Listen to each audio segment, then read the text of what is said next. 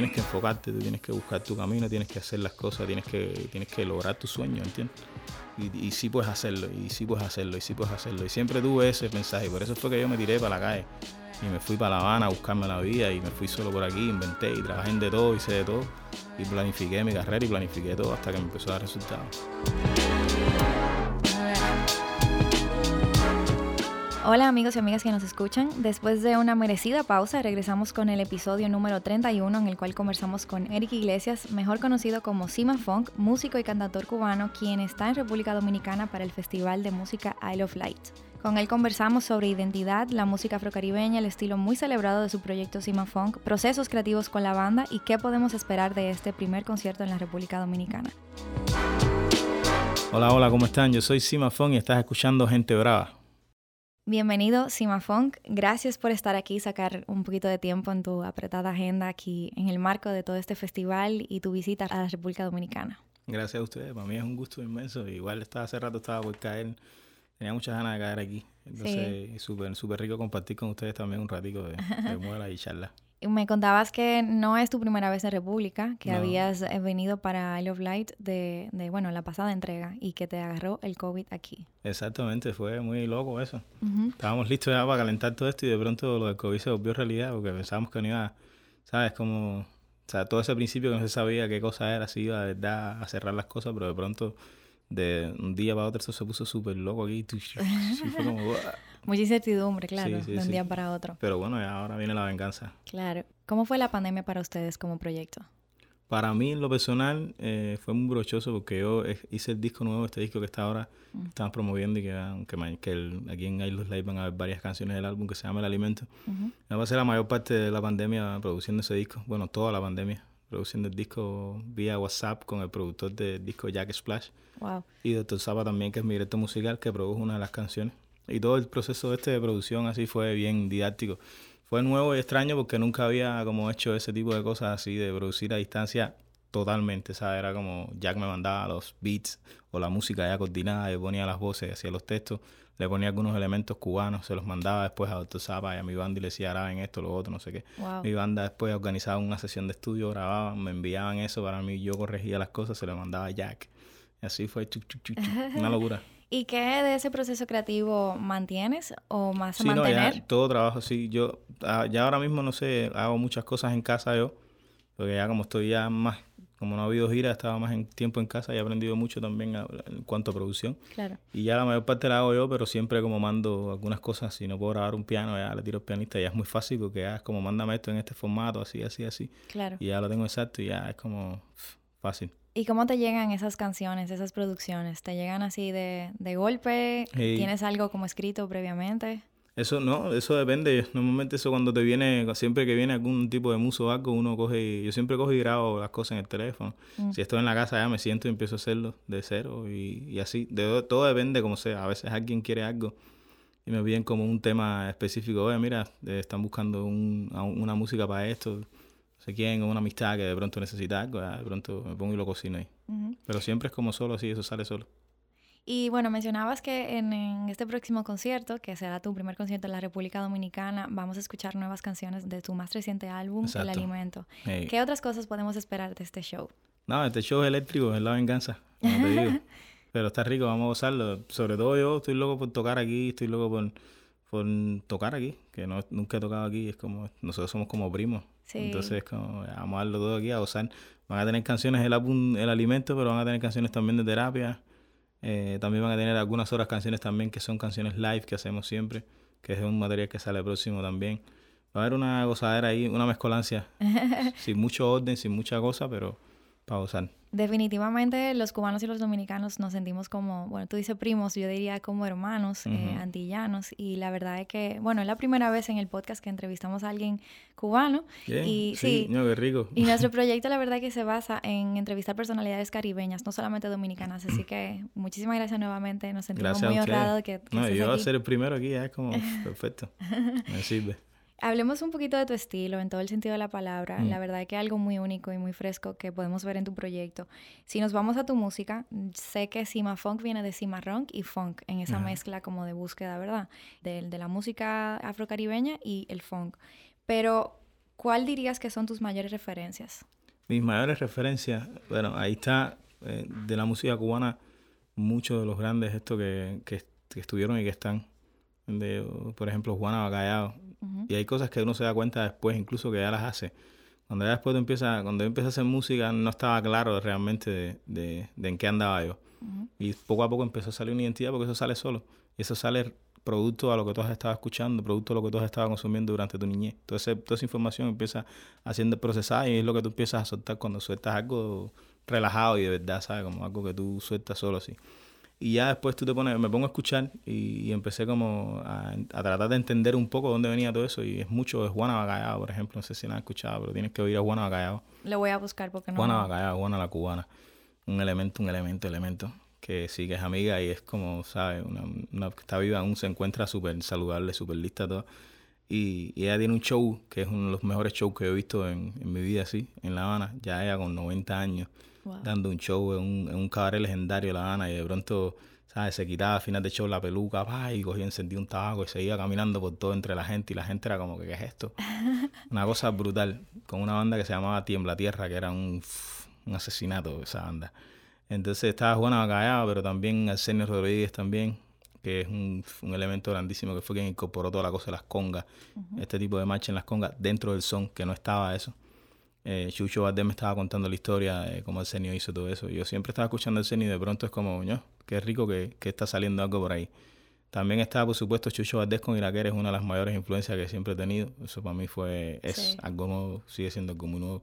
Eh, los Bambán, la locura de los Bambán eh, Benny Moré también, rolando la serie. Eh, por casualidad Fela Cuti no está en esas referencias. Fela Cuti, por supuesto. Estaba hablando de Cuba, pero Fela Cuti es como... Sí, sí, claro, porque a veces, y el equipo estábamos escuchando tus canciones y nos dio un poquito de Fela Cuti sí, no, total, total. Ahí está todo el chacarán, chacataca, chacarán, No, Chela Fela es maestro, maestro. Y cuando lo descubrí fue como, wow, y fue un proceso así de meterme así en todo lo de Fela y sigo ahí como descargándole a su música todo el tiempo, todo el tiempo, es una cosa brutal. Y ya por la otro, por el otro lado también está James Brown, Marvin Gaye, Ohio Players, todo el movimiento funk, Funkadelic con George Clinton, todo el arte de Funkadelic, tanto músico, tanto sonoro como visual, todo ese producto está perfecto, está perfecto. Eh, está también Anderson Paak, que es alguien que escucho mucho desde, que salió. Genial, Y que ahora es como que, que está rico porque es una referencia como fresca, de que somos súper que contemporáneos, pero aún así es como siento que mi música a veces se siente influenciada por eso y me gusta, me siento súper, se siente súper rico. Juan Luis Guerra, que es el maestro, ese es como el papá, todo el tiempo, sí, desde mi niñez, toda mi niñez se escucha mucho, siempre se escuchaba mucho su música en Cuba, siempre, siempre, en todos los barrios y de pronto estar haciendo música y ver lo que está sacando nuevo, lo que eso último que vi que fue todo lo que tengo es tuyo, sí, sí. para, para, el kitipum. El kitipum, yo Como creo que sí. el que sabe, sabe, ¿entiendes? el que sabe no hay etapa, no hay tendencia ni nada, todo lo que tira es correcto, privado. Juan Luis es un, un, personaje y así mucha gente, son muchos, son muchos artistas que Freddy también de la voz inigualable, Omar Aportuondo, eh, el Tosco en la banda también. Que tienes una canción con Omara también. Tengo una canción con Omara que se llama El Potaje, donde está Omara, está José Luis Cortés, está La Aragón, que La Aragón siempre ha sido la banda sonora de Chama, era lo, que uno siempre oía en la radio del tiempo.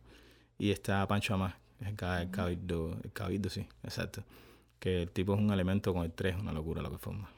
Y hablando de tu estilo también visual, o sea, veo que en, a nivel de branding, de identidad visual, utilizan mucho lo que es eh, como tu cara con el flat top, ese estilo de cabello o high top, no sé cómo flat, se Flat, flat top, ¿verdad? Bueno, sí, le dicen diferentes formas más o menos, sí, sí. Sí, que es como un símbolo también de la eh, contracultura afroamericana de Estados Unidos en los años 80, eh, que se utilizaba mucho también como, como un símbolo como de esa lucha, esa rebeldía.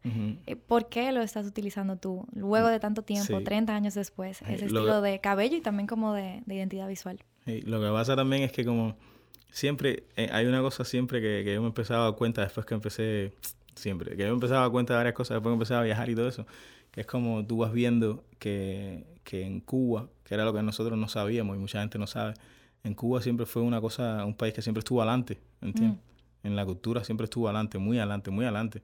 Y en muchas otras cosas también. En la ciencia también, en muchas cosas. el, tren, el cine, todo, la primera la primera película, eso fue así como la primera producción ahí, todas muchas cosas.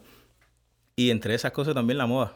¿entiendes? La moda fue fuerte ahí. Entonces yo me acuerdo cuando era niño, mi papá siempre se ha vestido súper... Yo tengo camisas estas de seda jordada con no sé qué y transparente y toda esa cosa. Y yo siempre recuerdo a mi papá con ese peinado y con un peine aquí en el bolsillo. él siempre, siempre, siempre andaba así. Y ahora que ya no tiene ese peinado, siempre está con lío de su pelo y bigote. Pero eso sí me acuerdo cuando era niño que lo tenía exacto. Siempre lo tenía exacto, perfecto, así parejo. Y siempre andaba con el peine va a cualquier hora del día. Y entonces ya cuando yo empecé a como a, a a ser un poco más consciente con la identidad y como a sentirme más cómodo con mi identidad, porque no es algo que tú acostumbras, sobre todo cuando naces en una zona como Pinar, donde nací que es un campo, donde hay mucha gente blanca también, y, ahí se vive una segregación de niños incluso inconsciente, tú lo vives inconsciente, tú no lo estás viviendo conscientemente e incluso te llega de una manera inconsciente también. Entonces, cuando tú creces que te empiezas a dar cuenta de eso y te empiezas a dar cuenta de que eso atenta también contra tu personalidad y contra lo que tú quieres transmitir, porque si quieres decir algo de verdad tienes que conocerte un poquito, ¿me entiendes? Y descargarte. Entonces yo cuando empecé a pasar por ese proceso, lo primero que fue fue eso, fue como, no, espérate, que mi pelo es parte de mi, de mi flow, ¿me entiendes? Y ahí me empecé a conectar con eso y al momento fue como, qué más verdad que, que como andaba mi papá, que, que, siempre yo le descargué porque para mí era el tipo que mejor se vestía que de toda la gente que veía a mi alrededor. Mm, flow heredado. Sí, sí, y ahí por ahí me fui ya completo. Y ya la gente al principio era como, ah, de ese pelo, esa es la pasa, quítate, pélate bajito. Que siempre era como que, oye, los negros se pelan bajitos, oye, los negros era como, pero ¿por qué los negros se pelan bajitos? Claro. Entonces, de pronto ahora todo el mundo anda, mucha gente anda así ahora. Veo que tu familia, o sea, como que heredaste eh, ese tipo de cosas de tu papá y que no sé si leí en una entrevista y lo leí mal, no lo sé, que muchos de ellos se dedicaban a la medicina, ¿no? Sí, sí. Y que por eso tú también empezaste a estudiar la carrera de medicina, que luego, bueno, la dejaste para mm. convertirte en músico. ¿Cómo fue la influencia a nivel musical también en tu casa? Muchísimo. Mi mamá canta, mi mamá tiene una voz súper linda y siempre estaba tarareando una canción, siempre, siempre, ah, no sé qué. Mi hermana también tiene una voz súper linda y también siempre estaba tarareando. Mi tío Alexi le gusta mucho toda la música jamaiquina y eso. Y entonces él siempre estaba en el tarareo y la cosa. En la casa había un Moscovi, que es un, caso, un carro un, carro ruso, que es un caso, por cierto. Sí. Entonces ese carro tenía una reproductora y ahí teníamos unos casetes. Mi tío me regaló un casete de Michael. Había otro casete Invisible, que es como mi disco favorito de él. Había otro casete también de Stevie Wonder, había otro de, Bob Marley, que era la música que él escuchaba, que le gustaba a él. Y ya me metía las horas ahí, las horas y eso. Y aparte, siempre que había música en la televisión, había muchos programas de música cuando era chama, siempre, todo el tiempo era mi familia bailando en la sala, mis tíos bailan, todos bailan, todas mis tías bailan, todo el mundo en mi familia baila salsa y baila bien. Entonces era ellos mismos bailando. Y, ah, y entonces tú de chama yo y eso, decía, Bam Bam, que era como el fundamento para bailar. Y era todo el mundo bailando y gozando de eso. Entonces siempre se me fue eso por ahí para... Y por suerte ya cuando la medicina no empezó a... Cuando la medicina empezó a, a tratar de sacarme de ahí por indisciplinado, ya yo dije, bueno, la cosa es la música, si ya me estaba llamando. Entonces, por suerte ya tenía ese background. ¿Y cómo fue la respuesta de ellos ante esa decisión? Sabrosa, porque es que todo el mundo en mi familia, como andar todo el mundo como es bueno en lo que hace, ¿sabes? Mi mamá es buena en lo que hace, que trabaja en la salud mental. Mi tía también trabaja en la salud mental, también son buenas. Mi otra tía es cirujana, mi primo es cirujano. Todo el mundo es bueno en lo que hace, así como que, ¿sabe? Y entonces todo el mundo siempre ha vivido con, esa, con ese nombre, ¿sabe? Como la familia que son buenos, no sé qué, porque mi abuela vivió mucha segregación cuando era niña, entonces se propuso que sus hijos fueran a la universidad y que la familia, todo el mundo. Y lo logró, mi abuela era un elemento. Y entonces siempre se veía esa cosa. Y iba a ser la oveja gris, no, la oveja de, de tierra, la familia. Entonces, ya, cuando yo dije, no, voy a hacer música, todo el mundo dijo, dale. ok. Todo el mundo estaba tranquilo. Sufría mucha segregación por el tema de la raza, ¿no? Sí, cuando mi abuela era chama, sí, me hacía cuentos súper locos. Lo cual era normal, en aquel momento era un momento que estuvo muy cercano todavía a la cosa de la esclavitud. Entonces siempre fue como ella, entre la pobreza y eso, con mi abuelo, siempre estuvieron como coordinados así, siendo los chamas hay que darlos a la universidad, los chamas hay que, tienen que estar coordinados con el conocimiento en un futuro, con una disciplina, ¿sabes? Con, Alejado de la ignorancia, que al final es la verdad, la verdadera esclavitud. Y te lo pregunto porque mencionabas la identidad y he leído sobre ti que en el momento en que descubriste como que tenías esa herencia africana tan cercana, pues como que algo cambió en ti. Total, total. Ese fue el cambio completo de, de mi música. Eso fue lo que me conectó, te digo. No solo me conectó a la parte racial de mi raza y mi cultura como, como negro, sino que me conectó como persona también. Porque fue como, esto es lo que, tú eres parte de esto, pero esta es tu, tu raíz, ¿me entiendes? Tú tienes esto adentro. Entonces ahí ya me conecté con lo que hay dentro y ya empecé, a, empecé a ver otras cosas también. Cuando tú escuchas las canciones de terapia, incluso el alimento, toda la parte esta sexual que hay, toda la parte erótica, es que es real, ¿me entiendes? Como yo lo, como yo lo proceso y como yo siempre hablo de eso y como un cheo sobre eso, que lo trabajo en doble sentido, o que sabe que la carne para mí tiene un, es un elemento súper importante, que la gente se descargue, que la gente le descargue a su cuerpo y que le descargue el cuerpo que le guste, ¿me entiendes? Ese tipo de sensaciones, eso es como algo interno que, que ya una vez que tú empiezas a conectarte contigo de la manera en la que tú te llegues, eso empieza a salir. Para mí fue ese, ese asunto ya, enterarme de esa herencia que tenía y ser realista con que con todas las cosas que había estado viviendo y con lo necesario que me, que, que, me era eso, ¿me entiendes? Identificarme como, como persona. ¿Cómo fue tu infancia en Pinar del Río? Muy rica, muy rica, muy rica. Todo el tiempo ahí con los primos, nosotros somos una familia grande. Entonces todo el tiempo era ahí rico y del campo. Sí. Todo el tiempo. Me imagino que mucho más tranquila. Súper rico. La laguna, las matas, brazos partidos, ah, no sé qué. lo, rico de la vida. Antes de Simafón tocabas con otros artistas cubanos mm. como Raúl Paz, Interactivo. Mm. ¿Cómo trajiste esa experiencia tocando con esas personas, eh, mm. grandes eh, referentes también de la música cubana, a tu proyecto? Eso fue fundamental, sobre todo Raúl, el que día, eh, David, David Orrenz. Ya. Porque con David Orrenz yo, hice coro dos años aproximadamente y David Orrenz es un showman. Fue uno de los primeros showmen que yo realmente tuve la experiencia de compartir con él. Y hacerle coros a David Torren es súper difícil, porque sus canciones son difíciles, muy difíciles de cantar porque tiene una voz brutal. Entonces de pronto yo tenía que hacerle el coro a su voz. Yo tenía que cantar la misma voz que él cantaba y tenía que cantar parecido a él, pero en una tesitura también cercana a él y a la misma vez bailar y estar formando lo mío.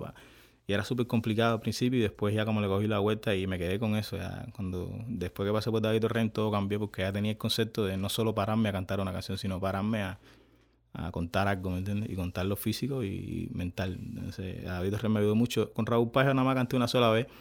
Lo que pasa es que siempre uno infla, yo siempre decía, no, era corista Raúl Paz, porque Raúl Paz es grande en Cuba y de pronto ese concierto fue el concierto que me abrió un poco las puertas a la visibilidad, a que la gente me viera por televisión y eso. Y después decía, no, soy corista Raúl Paz, pero al final fue una sola vez nada más, pero, pero para eso sirvió bien. Y con Interactivo me mantengo todavía, Interactivo es como la escuela, es la casa. Siempre que aparezco tengo las puertas abiertas, entonces siempre voy a compartir para Vi un concierto tuyo en Cuba, no sé de cuándo, la verdad, pero creo que fue tal vez el 2019 y la gente se moría. O sea, con ustedes la banda, eh, todo el mundo bailando, pegado. O sea, de verdad que fue como algo muy conmovedor de ver cómo la gente recibe eh, tu música. Algo que tal vez es un poquito más nuevo y que eh, sé que lanzaste tu primera producción en París, no realmente en Cuba. O sea, que me imagino que la música habrá dudado un poquito en llegar a, allá. Sí, de hecho en París no, en París no, yo la lancé en Cuba porque en París porque estaba en ese momento pero ahí no fue, ahí no funcionó.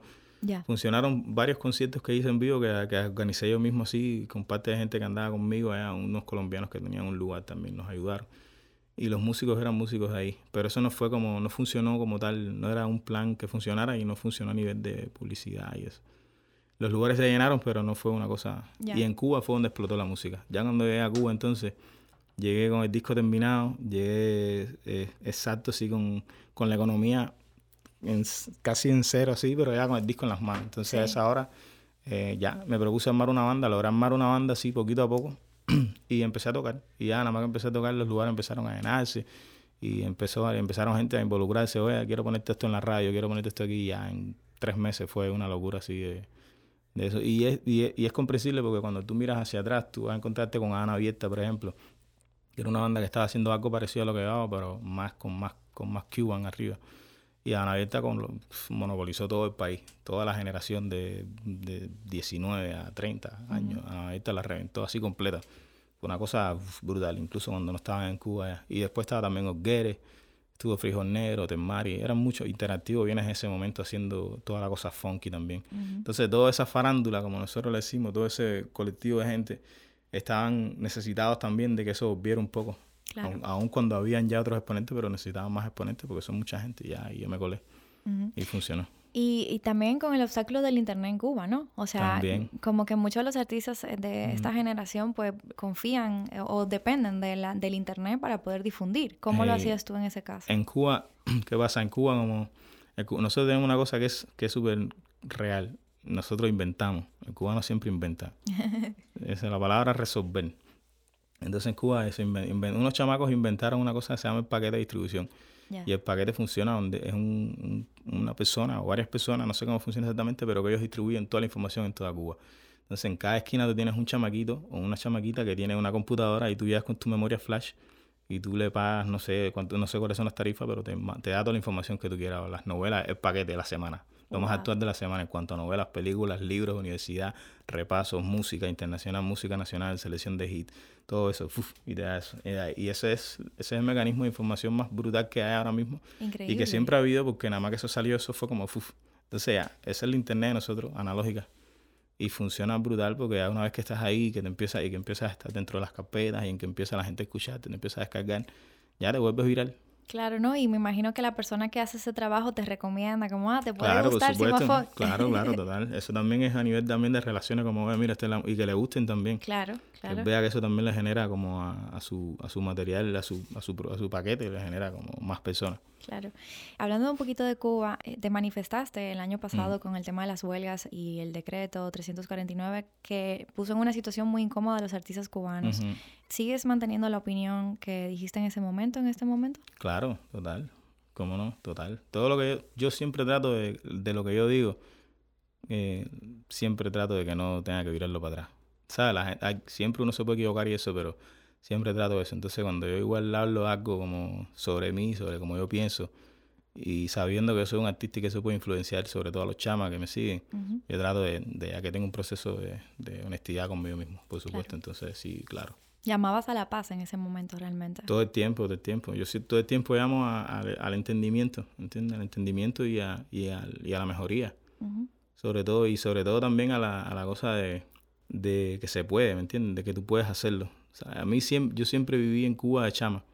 Y de chama me crié en una familia pobre, no sé qué. yo nunca escuché en mi casa hablar nada político, escuchaba la situación que estaba mala, ¿entiendes? Discursos de cinco horas y los quería. Y había gente que los veía, otra gente el televisor, pero nunca estaba como bajo esa cosa de que la situación está así, no sé qué. Aun cuando había escasez de todo también. Pero lo que yo siempre tuve en mi familia fue como que tú tienes que enfocarte, tú tienes que buscar tu camino, tienes que hacer las cosas, tienes que, tienes que lograr tu sueño, ¿entiendes? Y, sí puedes hacerlo, y sí puedes hacerlo, y sí puedes hacerlo. Y siempre tuve ese mensaje. Por eso fue que yo me tiré para la calle. Y me fui para La Habana a buscarme la vida. Y me fui solo por aquí, inventé y trabajé en de todo, hice de todo. Y planifiqué mi carrera y planifiqué todo hasta que me empezó a dar resultados. Y así fue, ¿me entiendes? Entonces, eso es lo que yo siempre le estoy tratando de decir. Sobre todo a los chamas que están esperando información. Porque ya nosotros más o menos tenemos un poco de, de alimento de todos lados. Pero los chamas están en blanco esperando que le den información para formarse. Entonces, ¿qué información tú quieres darle? Darle la edad, que si puedes emprender, pues levantar presión. No te dejes meter el pie, ¿entiendes? Estás escuchando Gente Brava. Hablabas de que hiciste un poco de todo hasta trabajar en un crucero, Levi. Sí, no, el crucero fue lo más rico. Es verdad. sí, el crucero estuvo rico. Eso es otra vida, es otro flow, es diferente totalmente a todo. Es como... También leí sobre ti que, bueno, o no leí sobre ti, vi que también publicaste que muchas de las personas que te escuchan ahora mismo son cubanos. ¿Cómo fue eh, volver de París a Cuba y entender o ver el recibimiento de la gente en ese sentido? Eh, tomando en cuenta que lo afrocaribeño y lo mm. cubano no necesariamente es la música mainstream, aunque mm. últimamente estamos viendo cómo a nivel global se escucha música mm. caribeña, mucha música dominicana, mucha música cubana. claro. Ahora hay como... Eso barría, eso va Exacto, hay una conciencia diferente ahora, pero no necesariamente era como la música música más mainstream o mm. popular de... Pero bueno, eso también en Cuba siempre ha sido aparte. Cuba funciona diferente, como no ha habido recursos y, tráfico de la información fuera, ¿entiendes? Como estar encapsulado, tú creas encapsulado tu propia película. Mm. Entonces ahí tú ves artistas que nadie los conoce, pero que están muy, muy, muy pegados ahí, como Alexander Abreu, que ya Alexander lo conoce, bueno, todo, mucha gente, pero al principio tú te encuentras que esos artistas explotan ahí y explotan duro ahí. Y una vez que explotan ahí, empiezan ya a moverse para otros lados y empiezan ya la comunidad cubana empieza a recibirlo, porque ya la comunidad cubana está muy cercana a lo que suena en Cuba todo el tiempo, porque es tu tierra, son tu gente, ¿entiendes? Entonces, y es la música que más te gusta porque es la que siempre has escuchado. Entonces tú estás como que quién es el artista pegado ahora, fulano, pa, y ese es el que te escucha.